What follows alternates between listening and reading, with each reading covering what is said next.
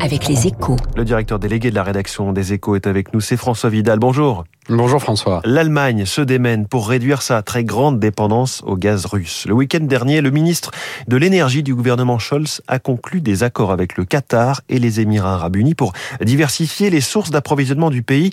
Une nouvelle preuve finalement du, du pragmatismus allemand, selon vous François. Oui, la, la réelle politique est une invention allemande hein, et manifestement, on ne l'a pas oublié du côté de Berlin. Qu'un ministre écologiste, membre d'un gouvernement dirigé par un chancelier social-démocrate, se précipite à Doha et à Abu Dhabi pour signer au prix fort un partenariat historique au mépris des principes qu'il défend en matière de lutte contre le réchauffement climatique et des droits de l'homme en est le parfait exemple. Hein. Mais c'est aussi l'illustration du sentiment d'urgence qui prévaut de l'autre côté du Rhin depuis le début de l'invasion de l'Ukraine.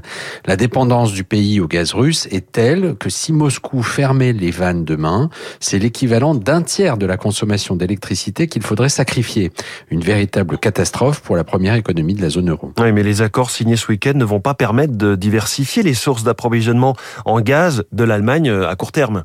C'est vrai, hein, il faudra attendre 2026 pour que ce soit le cas. Mais ce qui est frappant, c'est que Berlin ne s'embarrasse pas de considérations idéologiques ni de droits d'inventaire. Hein. Plutôt que d'ouvrir un débat stérile sur l'abandon du nucléaire sans plan B par Angela Merkel au début des années 2010, le gouvernement cherche à s'adapter à la nouvelle donne le plus vite possible. C'est la même logique qui explique que le gouvernement Scholz ait décidé en quelques jours de tourner le dos à trois décennies de réduction des dépenses militaires au début du conflit, une forme de quoi qu'il en coûte à l'allemande, à laquelle nous ferions bien de nous convertir pour créer un minimum de consensus sur les sujets essentiels pour l'avenir du pays, plutôt que de rester prisonnier de postures héritées du passé. Le petit cours de réel politique euh, qui nous ramène à Bismarck. Merci François Vidal euh, pour cet édito économique comme chaque matin sur Radio Classique. 7h14, après le pragmatismus, on va voir si le, le pragmatisme de la Fed américaine n'est pas arrivé un peu trop tard face à l'inflation.